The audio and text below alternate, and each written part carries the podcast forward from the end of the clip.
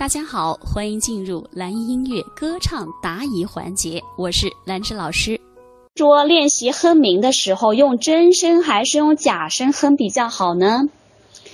好，当我们在练低音的时候，当然是用真声了，你不能老用假声啊，嗯，音色出不去嘛，对不对？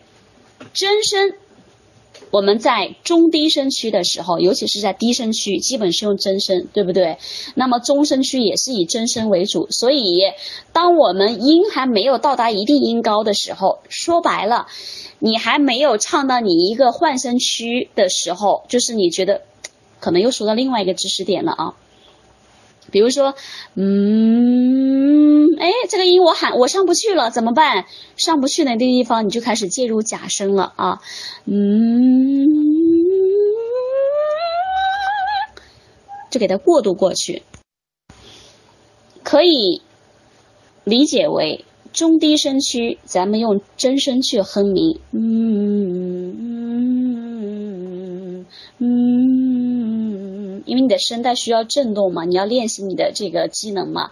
当我们到了那个换声区的时候，就是到了那个你唱你用真声唱不上去的那个地方的时候，那么你从那个地方开始，或者在那个之前一个音开始就介入假声的部分，这样呢，既练习了机能，又练了气息，还能练习真假结合以及声音的统一性，好吗？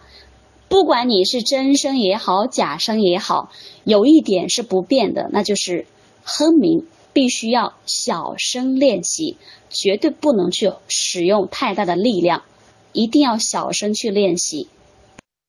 比如说，嗯。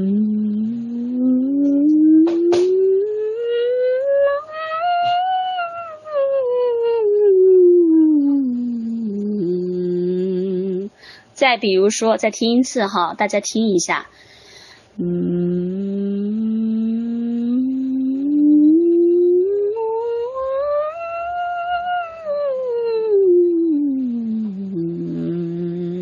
可以听出来哪些是真声，哪些是假声吗？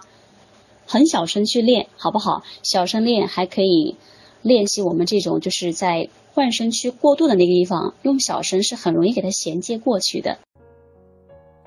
如果你有你的歌唱问题，没关系，你可以在微信公众号“蓝音音乐课堂”的后台，或者在本课程的下方评论区进行留言，老师会抽取有代表性的问题进行详细解答。那么你的问题解答呢，会在我们的课程中以节目的形式分享出来。好的，本次问题解答就到这里，期待你新的问题，我们下期再见。